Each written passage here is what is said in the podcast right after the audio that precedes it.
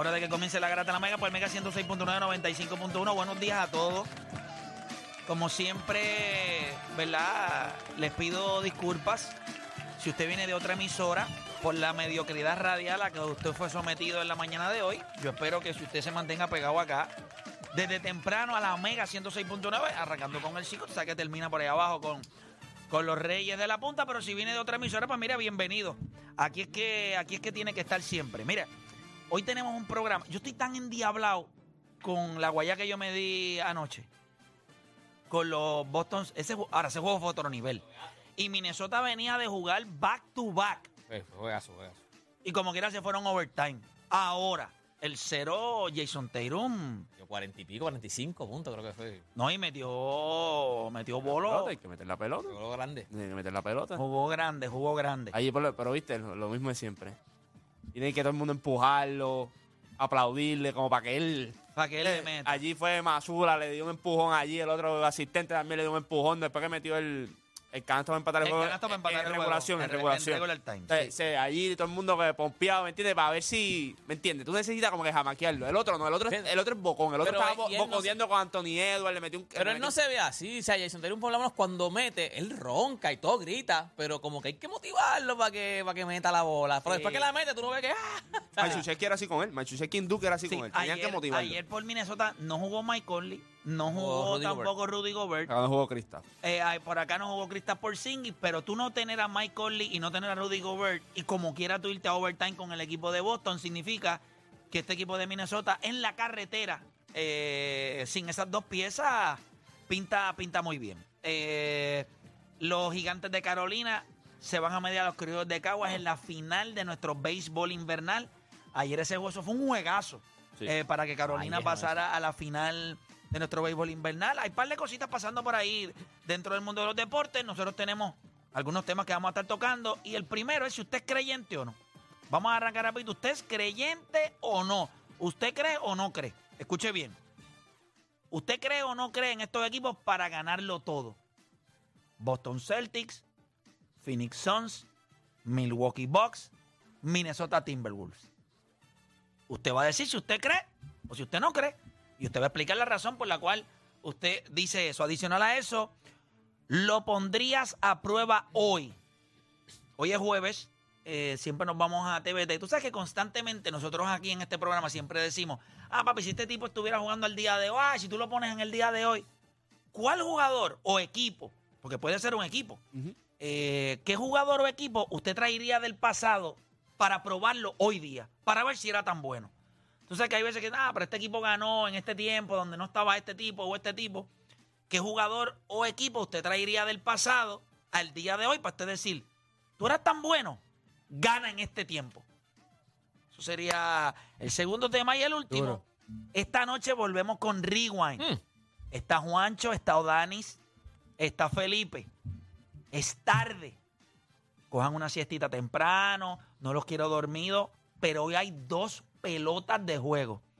Boston va back to back contra Milwaukee. Eso debe ser un juegazo, eso va a primera hora. Y después los Lakers y los Phoenix Suns a las 11 de la noche. Así que significa que nosotros estaremos en Rewind cerca de la una y media de la A la mañana. mañana. Pero hoy regresa Rewind, va a ser el primero del 2024. Yo estoy súper pompeado. Y tenemos este tema. ¿Quién necesita probar más esta noche?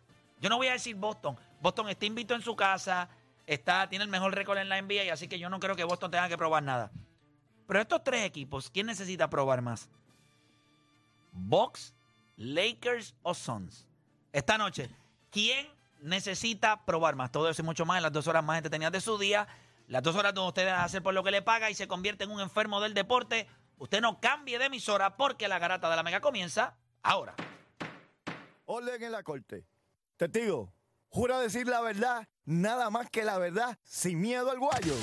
Eso es Garata Mode 24-7. Lunes a viernes de 10 a 12 del mediodía por el App La Música y el 106.995.1 de la Mega.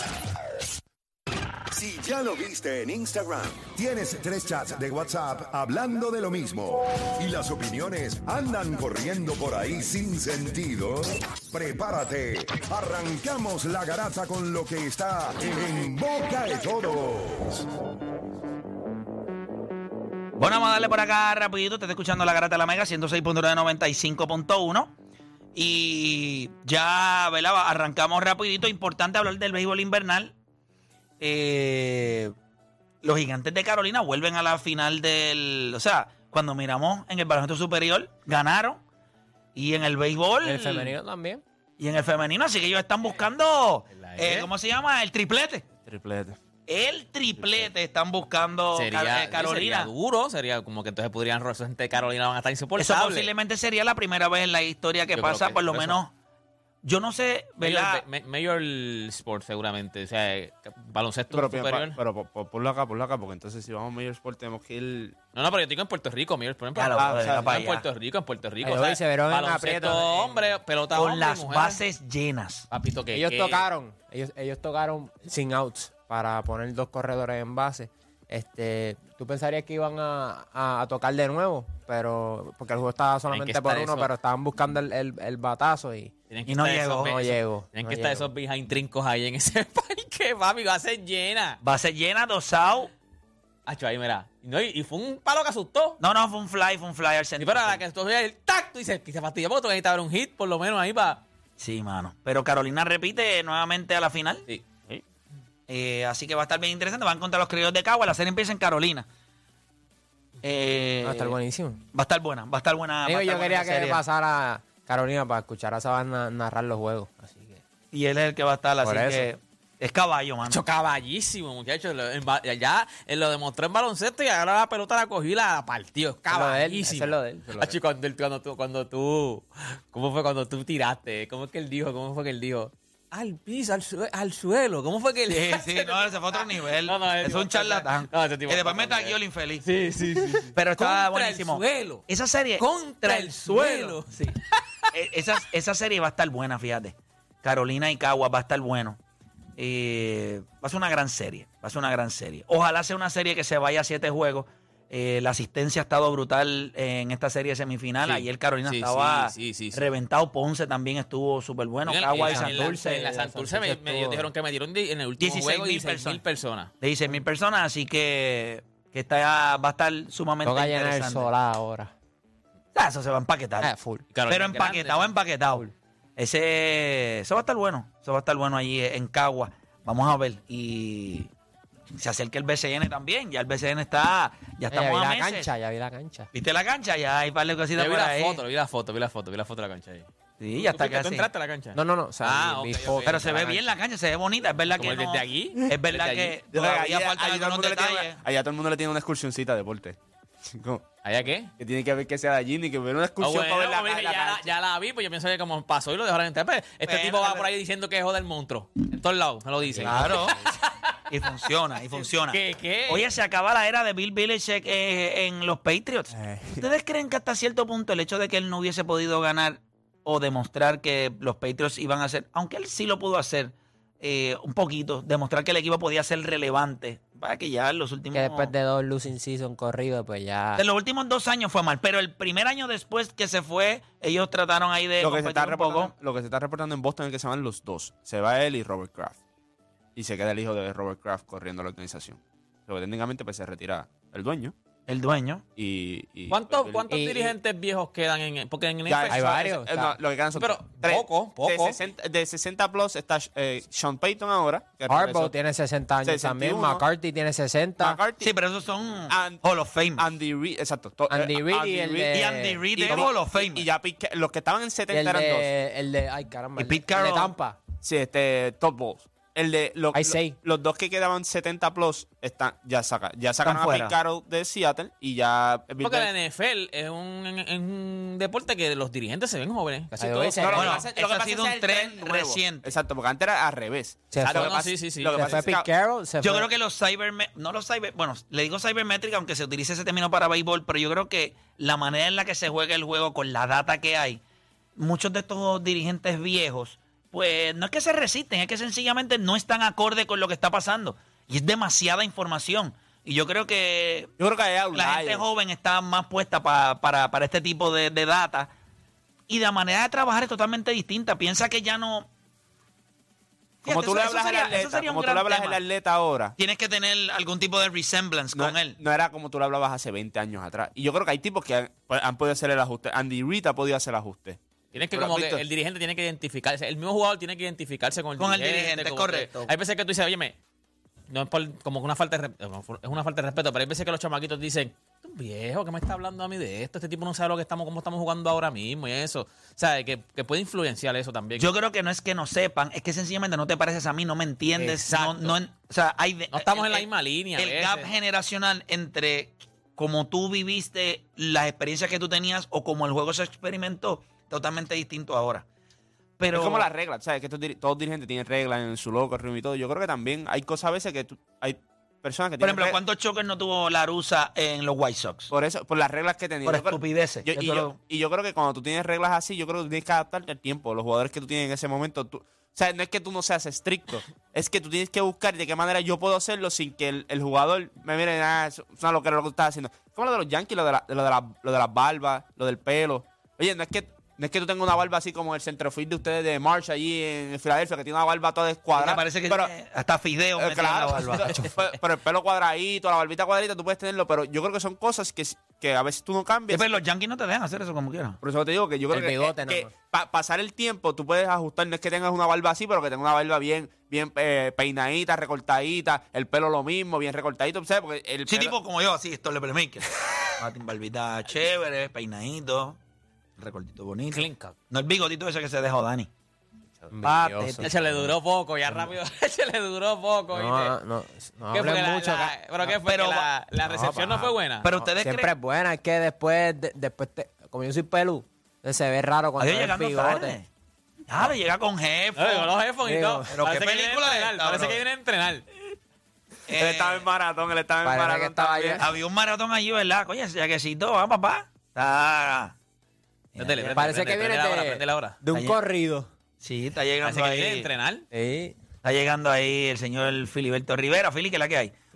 Sube, la silla esa porque te ves de la Es misma bajito. estatura de, de, de Juancho y no me gusta porque entonces como que no, no te respeto igual.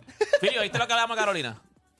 ¿Cómo es? ¿Escuchaste lo que estábamos hablando de Carolina? Estu- escuché, puse la serie, ¿verdad? Este 5-9. De 5-9, ¿verdad? Me lo dijo, me lo 5-9. dijo Valentín de, de 5-9. Este, espérate, esto está desorientado. Larga, larguísima, eso es eterno. Sí, se va. ¿Te imaginas que se vaya a nueve juegos? Todavía está raro diciéndolo. Se va a nueve juegos. Están buscando hacerse Navidad ahí. Navidad que viene. Todo bien, muchachos, todo bien, estamos Todo activos. bien, todo bien, mano, ¿Cómo todo bien. muchachos? Hola, bien, deporte. Súper. Saludos, saludos, papá. Edwin, Play. ¿Tú, estás bien? Juancho. Que fuiste que llegaste tarde, ¿estás bien? Sí, desorientado, mano. Un, un tapón, algo de la Sube un poquito ahí, sube un poquito ahí el, el micrófono ahí para que... Ahí está. Este, pero llegué. Pero estamos gozando. Mira, eh, eh, estábamos hablando ahora y sería bueno preguntarte a ti. Tú eres un, tú, tu último año, tú fuiste un veterano en Carolina. Tú has visto que en Puerto Rico han habido dirigentes en el BCN que son viejos. Y la palabra es viejo porque no es de otra palabra. No es tercera edad ni nada. ¿Cuán importante es para un equipo que su dirigente sea alguien que haya resemblance, o sea, que se parezca? O, tú has tenido las dos caras de la moneda, dirigentes jóvenes, dirigentes viejos. ¿Cómo, cómo, cómo- cómo es el, el feeling El de los jugadores? el approach, es o el feeling de los jugadores entre cuando es un dirigente que tiene 60, 65 años o un dirigente que tiene 35, 40, 45 años. Pues mira, nunca, nunca me, me pasó con Larry Ayuso, que fue con Santurce que lo, pues, lo reemplazó al, al Che García. Y el respeto fue igual, ¿sabe? Obviamente el respeto fue igual. Sabemos, sabíamos que Larry era su primera, su primera experiencia como coach. Eh, él tuvo con San Germán el año anterior, pero con nosotros tuvo desde, la mitad. Y el respeto siempre fue igual. El, mensaje que él siempre llevaba junto con, los asistentes, JJ y yo éramos los capitanes del equipo y nosotros hicimos un meeting primero de los jugadores para obviamente dejarles saber lo que venía, porque muchos no estaban conscientes de lo que un coach nuevo, joven, pero lo tomamos igual, lo tomamos diferente, Eh, es siempre, es un poco difícil porque no sabemos con la psicología, con la ah, filosofía que, viene, que venía Larry, un, un- un coach joven que viene de jugar, que él tiene su, su mentalidad también, pero... eh, eso Pero va- tú como jugador, ¿cuál tú, ¿cuál tú entiendes que conecta más contigo con los mismos jugadores? ¿Cuál tú entiendes que a lo mejor bueno, no es que no sé si decir es mejor, pero conecta más con los jugadores. Entre los coaches ve- veteranos o los jóvenes. Ajá. Yo pienso que hoy día un dirigente de más de 60, yo no he jugado a- al nivel, de, o sea, yo no he jugado de vuelta profesional ninguno, pero yo pienso que es mucho más fácil en el baloncesto de hoy día o en el béisbol de hoy día y se ha visto el trend por la cantidad de información. Yo pienso que los dirigentes jóvenes eh, cada vez es un trend más porque es que el juego es distinto Es- ahora. exactamente. Ha cambiado, el- ha, ha cambiado y muchos de esos. Y de esos- de esos drásticamente. coaches- De esos, coaches que están entrando, pues ya llevan 5, 6, 7 años ya en el mismo juego que se está jugando ahora y por eso se le hace más fácil a ellos. Este, hablamos del caso de, de- de- de los Boston Celtics, ¿sabe? que y, eh, Aim entró rápido, llevaba mucho tiempo con San Antonio y, con todo eso, y le salió bien la vuelta. Igual que ahora mismo el que está ahora en Boston. Mazula, este, Mazula. También, que son coaches pues, Y el que- de Oklahoma Jóvenes, también. jóvenes. El de No, Oklahoma. estamos hablando porque Eh, el de Oklahoma parece el- que salió de la high. El de, Es menor el que LeBron. El de Es New Orleans parece se pone una, Es el de New Orleans se pone, una, se pone una jersey y juegan, lo dejan jugar, o sea, lo dejan jugar. Ese es este, ese- este, Willie Green, Willie Green. Willie Green. Ah, Willy.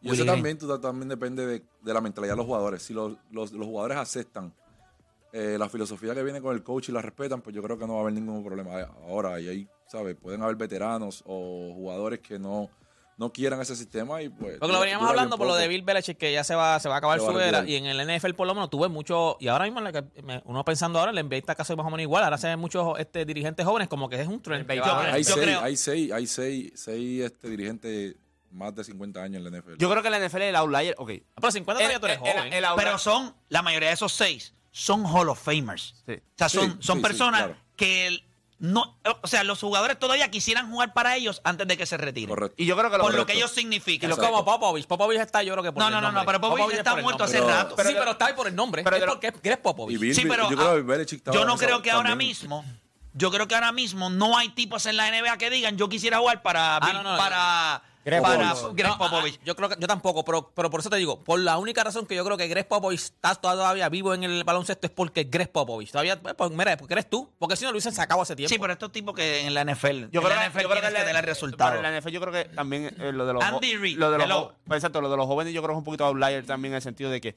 no todos van a ser buenos. Por ejemplo, ahora mismo lo- los jóvenes que son buenos, ok, Kyle Shanahan, Kyle Shanahan, McDaniels, eh, Eh, Sean McDaniel, Mc- perdón. Sean McDaniel. Matt LaFleur, yo- Matt LaFleur. Ajá. Esos son los cuatro tipos que tú miras y dices, esos son, esos son. Tú los miras y dices, eso, y by the way, los cuatro vienen del mismo árbol. Los cuatro vienen del mismo árbol. O sea, no es casualidad. Porque tú has visto que otros han tratado de replicar y no es fácil. O sea, el, no de es Houston, fácil. el de Houston es, es- es joven. El de Michael Ryan. ¿Sabes de dónde viene? ¿De qué árbol viene? De Kyle Shanahan. sí. Ujú. ¿Me entiendes? Todos, cuando tú ves el trend de cómo se está moviendo la liga, cómo está funcionando la ofensiva en la liga, todos, todos, la gran parte de ellos, más del 85%, vienen del, del árbol de los Shanahan. Papá ganó con Denver, después estuvo en Washington, después sale Kyle Shanahan, hijo. Ahí está Sean McVay, Matt LaFleur, By the way, eh, y- O- y- O'Donnell, el de, el de Minnesota, Zach Taylor, el de Cincinnati, Y- todos están en, en el mismo Y. Dan Campbell no es tan viejo, él tiene 47 años, el de Detroit que ganó, la, Correcto. que ganó ahora la división. Este, muchos dirigentes juegan en, en la NFL. Yo creo que el juego el- en, en todos los major sports ha cambiado, pero también la manera en la que se trabaja en cuestión de data, información. Comunicación. No es que el instinto, fíjate, lo que pasa es que llega un punto en que chocan la data y el conocimiento. Mira lo que dijo eh, hace algunos años atrás Pedro Martínez. Yo él dice, mira, yo pensaba que en la séptima entrada yo estaba ready. Y yo me sentía más duro en la séptima, estaba para tirar. Y la data le dijo, no es que se sentía más fuerte, es que era el peor lanzador de todos los abridores en la séptima y octava. Entonces, la data en muchas ocasiones, yo creo que hoy cada vez menos nosotros utilizamos el instinto o ese conocimiento que te da el ser veterano. He vivido tantas veces esta situación que mi instinto, my God, lo que me dice el juego, yo voy a hacerlo. Hoy en día ya no se necesita eso tanto. No importa cuál es tu God, no importa lo que tú estés sintiendo. Los números dicen que el 70% de las veces, si usted toca ahí en, béisbol o si usted eh, está en third and one y está en el end pues, pues hermano, hay que, ¿me entiendes? Hay, hay, hay maneras de jugarlo. O la vas a tirar o la vas a correr. La data está ahí. Ya yo no necesito que el tipo me diga, no, esto es lo que yo creo que vamos a hacer, porque allá arriba te van a decir, papá, eso no es así, esto es así. Y ellos cada vez más están menos aptos a que los números le dicten por encima de lo que ellos sienten. Si tú no vas a utilizar el GOT de un veterano, ¿para qué lo tienes? Ah, Tú usa los chamacos. mira, el ejemplo perfecto es Rob Thompson y Kevin Cash. Kevin Cash en la, en la Serie Mundial sacó a Blake Snell, un dirigente joven. Eh, Rob Thompson a Zach Wheeler lo dejó o sea, por el gut feeling. O sea, viene, de- viene de, de- un estilo de juego donde es lo que menciona Play. O sea, lo voy a dejar porque, porque está caliente, pero los números a Zach Wheeler después que ve la alineación por tercera vez Lo clava. no son los mejores. Y lo dejó como quiera. Tú, sa- tú sabes Y, que, que, y- igual, y Kevin Cash fue al revés. Los números después que Blake Snell vea la tercera alineación no son buenos, pero estaba lights out y lo sacó. Y Y, lo sacó. Tampa perdió. So, yo creo que el gut feeling también, bueno, te digo, la gente siempre va a coger el ejemplo más pequeño. El 1% y van a decir, ah, ves que es posible. La gente tú le das el punto 5 y van a decir, y porque Sí, lo vean ah. una vez, eh, funciona. Por e- mírate esto. El gut feeling de Bill Belichick, yo sé lo que es un talento. Yo puedo draftear. Como digo los últimos 5 años en el draft. Un Sí, asco. horrible. Ya está, el gut feeling está chévere lo que tú puedes decir y todo lo que tú... Porque tú ya has estado 30, 35 años, och- eh, 50 años en este deporte, no las vas a pegar todas. Y si ya tú tienes información... O sea, Philly, si yo te digo todos los días que tú tienes un 80% de lograr ciertas cosas y un 20% de no lograrlas, y tú por tu gut feeling dices, ah, por eso que un 20% es mucho. No, no, el 80% es mucho. Y eso es el- lo que la gente a veces no entiende con los números. Por eso que yo... Cuando usted O los entra en periódico, eh, usted entra... Claro, mira, mira, ese es el mejor ejemplo. Mira de la gente. Tú haces un parlay de seis patas y se te cae uno. No sirves. Pero mi, mi, mi winning percentage es básicamente de 80 y pico por ciento. Porque de los seis pegué cinco. Pero porque no pegaste No uno, no ganaste el parlay. No hablen del parlay. O sea, ayer Denver perdió. Jugaron eh, malo, San. Antonio Le dio, a- le dio a Detroit. No, pero Santos, le iba a dar a Detroit. Claro, Detroit está es la Jason cherry. Taylor. Detroit es la cherry. Está Jason Taylor, está Jason Taylor. Utah, ¿verdad?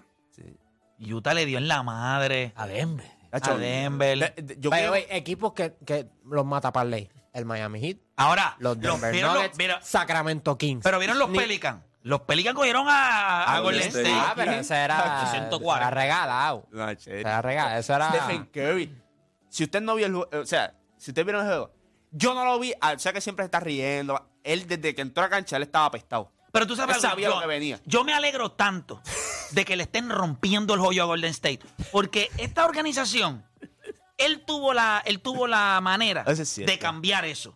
Y él dijo que no. Y él fue el que dijo, let's have one more run. Pues tú sabes el ron que tú vas a coger, el ron para las ventas del... No hay break. Para Cancún. Y yo me alegro No, no, no. porque ellos pudieron, eh, ellos pudieron haber estado en una mejor posición. Obligado. Y ahora mismo, la decisión más difícil, la- ahora lo que va a vivir Stephen Curry en el trading deadline es a lo que él nunca en su vida imaginó. Ese equipo lo van, Mike Don Levy le importa tres pepinos este equipo. Solo van a reventar todo. ¿Dónde, dónde ves a Clay Thompson? Eh, Yo no creo que. Ok, el oeste, yo no creo que ellos lo cambien para el oeste. no, Yo creo que pero lo cambien para el este. pero yo creo que equipos como Milwaukee, equipos como Filadelfia, son equipos que van a buscar la manera de un tipo como Clay Thompson. Yo siempre he dicho que. A ti te gusta Miami, pero a ti te gusta todo el mundo el Miami, feliz. Pero yo creo, Vi a Barnes en el programa y le escribí. Le escribí. Eh, eh, go downtown to Miami. To Miami, pero no me, no me contestó. mira, ¿Viste que iba en el... Sí, a rato. Y a Ogianinovi también lo veo yo creo que un tipo como Clay Thompson. Yo creo que en Filadelfia. En Filadelfia, En un palo. en Tú Filadelfia metes a Clay María, Thompson en. Filadelfia, Ellos necesitan ese tipo. eh, sería muy bueno. Eh, yo creo que tú, Clay. Thompson en Filadelfia sería bueno. Yo creo que Milwaukee va a ser un equipo activo para buscar quizás una figura como Andrew Wiggins. Pudiera ser una opción. Lo que pasa es que Andrew Wing es contrato. Yo creo que. Sí, pero también para Milwaukee Pero- ahora mismo, bueno, ellos heredaron el tres- contrato de. tres tienen tipos- tres bien grandes. Y, y Middleton todavía le queda un montón de contratos. Yo creo que.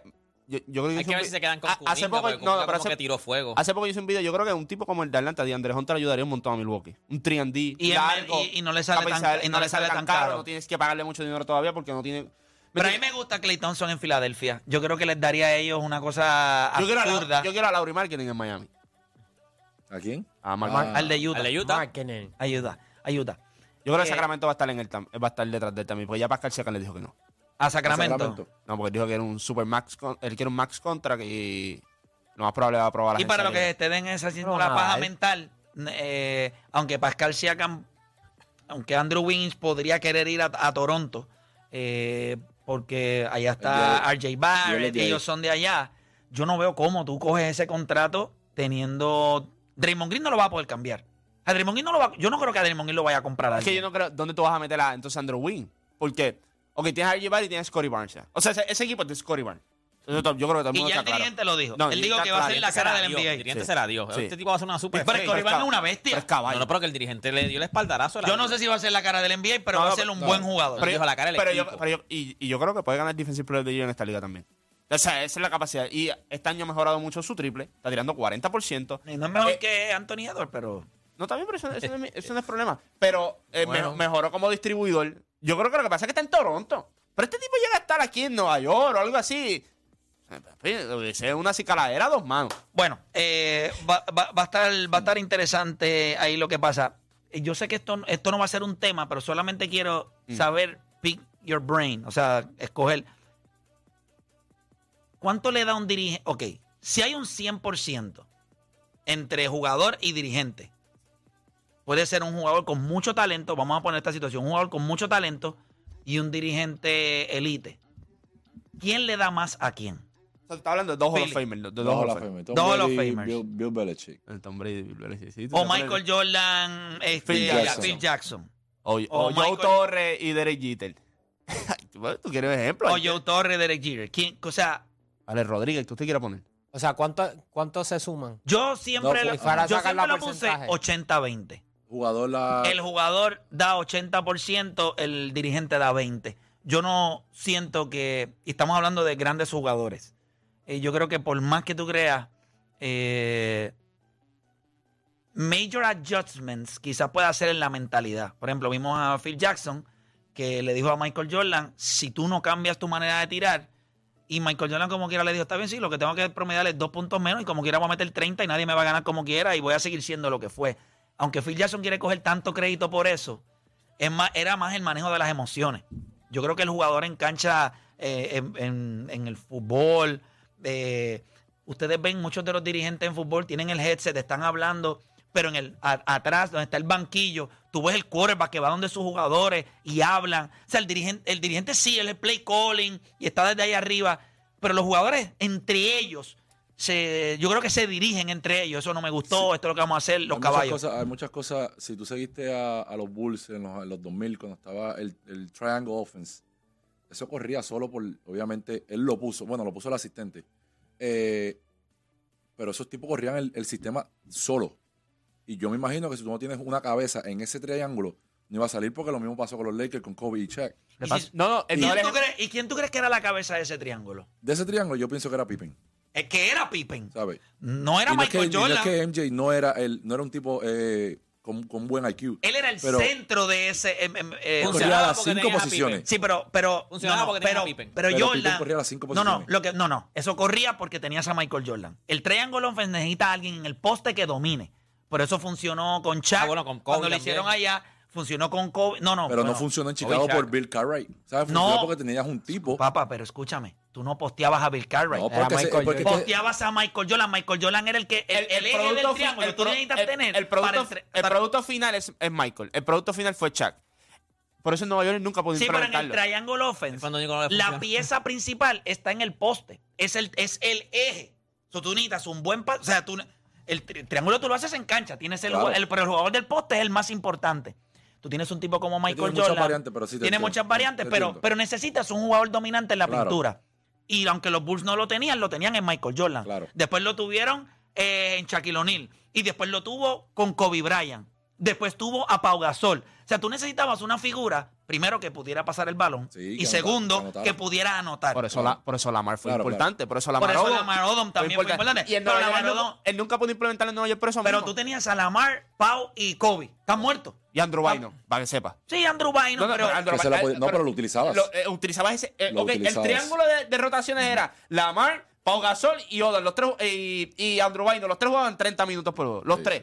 Mínimo 30 minutos. Y, y- o sea, la, la Marodon lo que pasa es que la Marodon, después de todo lo que pasó, etcétera, etcétera. Pero la Marodon en ese tiempo, cuando, cuando fueron a tres finales y ganaron dos, la Marodon estaba en salsa. Pero en salsa de que tú le tenías miedo. Literalmente. Era, La de- Marodon era era- de los jugadores de, de- de la liga que no eran superestrellas, que tú lo mirabas y tú decías, no, yo le tengo miedo a ese jugador. La Maradona era un animal. Sí. Pasaba el balón, Alto. defendía como un Todo. animal. Zurdo. Zurdo, ¿no? Es Zurdo. complicado. Terminaba en el aro eh, bien con la derecha, con la izquierda, con lo que fuera. Era especial. La Maradona era especial. Lo que pasa es que él también le falta. Él que siempre de- decía Kobe que Lamar es un tipo que era. No había hambre. O sea, yo tengo todo el talento del mundo, soy bueno, pero era lazy. Pero también tipo- cuando a él lo Claro. cambiaron, eso lo fastidió un montón. Acuérdate que él tenía su familia, su endorsement, todo en Los Ángeles, estaba con la Kardashian también. So, ya cuando te cambian, que by the way, Damian Lillard está pasando por el mismo proceso. Que si los personal reasons está pasando por un divorcio, imagino que toda su familia debe estar en Portland, ha hecho su vida completa en Portland, está haciendo la transición a Milwaukee, pues es complicado. Y muchos jugadores. Esa es la excusa por la cual he's Ah, full. sucking full, around. Full, full. Está Full. soqueando. A mí me dieron una, una data. Está soqueando Full. Damian Lillard. Se está divorciando, se está Pero- divorciando de la pero- mujer y de baloncesto. Pero no, no, no, no. Yo creo, cuando tú estás pasando por una situación familiar, aunque tú tratas de diferenciar una cosa de la otra, no, eso- eso tu enfoque influye. está en el desastre de vida que tú estás Eso teniendo. influye, no, eso y los abogados. Sí. Y no es que, oye, Piensa esto, Play. Tú estás pasando por un divorcio y tú estás en Milwaukee. Piénsalo, piénsalo nada más. Lo que está. Bueno, es lo Ah. mejor que te puede pasar, porque si estuvieras en Las Vegas, el problema fuera tres veces más grande. Abre la, foco abre- abre- abre ventana y lo que ves es nieve.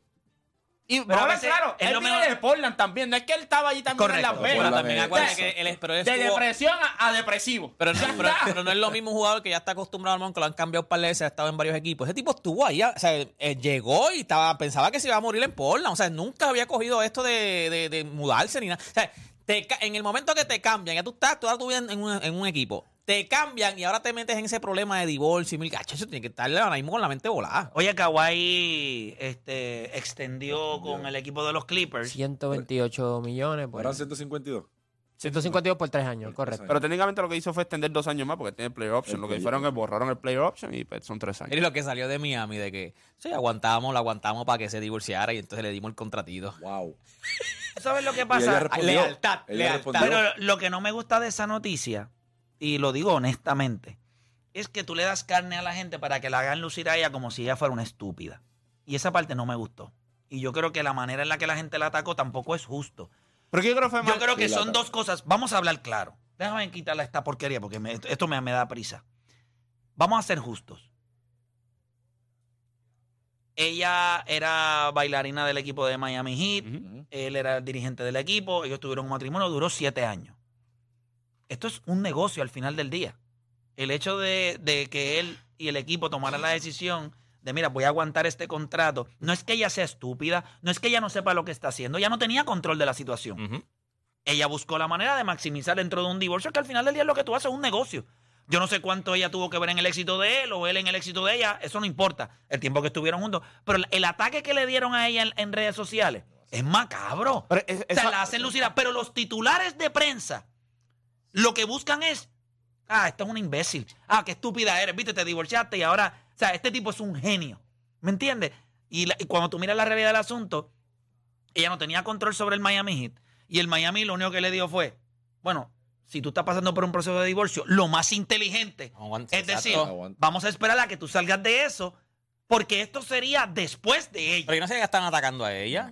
Papá, pero tú Papá, no pero ves- es lo que dice es lo que dice. Play, o sea, Porque eso es, es lo que tú dices. Ella no tiene nada que ver. El revés, Miami jugó para el equipo, jugó para, pero ahí- jugó para él, Pero para él. ahí es que tú ves Pero ella no tiene nada que ver. Pero ahí es que tú ves cómo está la sociedad deporte. O sea, no tienes que ir tan lejos. Vuelvo y te digo, como tú dices, lo- los medios, todo el mundo estaba atacándola de esa forma. De que, de que fue una brutalidad, de que es imposible que ella llevara siete años con él y no supiera que él estaba en negociación para la extensión, etcétera, un montón de cosas. Hemos visto muchos de estos procesos.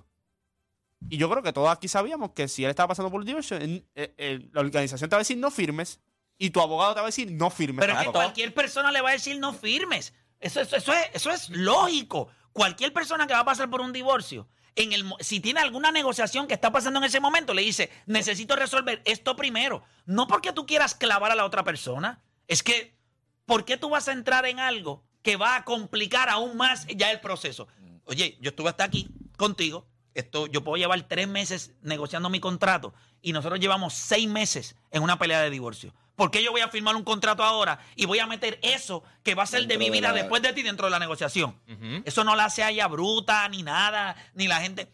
A mí lo que me molestó es que los medios, en una sociedad donde queremos No, que hay que respetar y qué sé yo. Nadie se clava a los medios que la ridiculizaron Ah, o los tabloides que Sí. estaban poniendo como que, wow, o sea, el genio de... Cuando tú estás dándosela toda la vida a, a Eric Spolstra por la inteligencia que tuvo, ¿qué tú crees que tú estás haciendo con ella? En los comentarios. Estás clavándotela porque la hacen lucir como que ella no sabe lo que estaba haciendo. Y yo creo que al final del día una cosa no tiene que ver con la otra. Era un proceso de divorcio, el cual a cualquier persona, las mujeres pasan por esto también. ¿O qué nosotros pensamos? Que en los divorcios solamente el hombre es el que Sufre, tiene sufre, los sí. assets. No sufre, que tiene los assets. Hay un montón de mujeres que están divorciando, que son las que tienen la torta y el billete, y el, y el hombre es el que, pues, de menos este, assets. Pero no me gustó eso. Y me gustó que ella contestara, pero después le salió el tiro por la cola también porque con- cogieron el comentario de ella y la papá, yo leí un montón de reportajes ayer y decía, wow, es increíble cómo dentro de una sociedad que queremos hacer ver tantas cosas, eh, la hipocresía se nos sale por los poros. Porque en el momento que nosotros podamos coger y aplastar a una mujer, la aplastamos como nos da gusto y gana. Y es, y es interesante porque eh, no, no ves con la misma fuerza cuando los medios hacen este tipo de cosas y son medios grandes, no un individuo. Si un individuo, pero nadie ataca a los medios grandes y ellos hacen exactamente lo mismo. Pero Y que de acá los medios grandes. se clavan. Oh. Por eso es que todo el mundo se queda callado. Todo el mundo. So, ahí es donde tú te das cuenta que es una hipocresía. Pero nada, eh, ella me imagino que se llevó sus chavitos. Él va a coger una porruchada de dinero Créeme, ya va y se salir. la merece. Porque realmente Eric Poltra, para mí, hoy, hoy, en la NBA es el mejor dirigente en la NBA. Literal. Hands down. No, no hay nadie cerca de él. Ah, nada, hacemos una pausa. ¿Usted cree o no cree? ¿Usted cree o no cree en estos cuatro equipos? Vamos a analizar uno por uno. ¿Usted cree o no cree en los Boston Celtics? ¿Usted cree o no cree en los Phoenix Suns? ¿Usted cree o no cree en los Milwaukee Bucks? ¿Usted cree o no cree en los Minnesota Timberwolves? Hacemos una pausa y en breve regresamos con más acá en La Garata.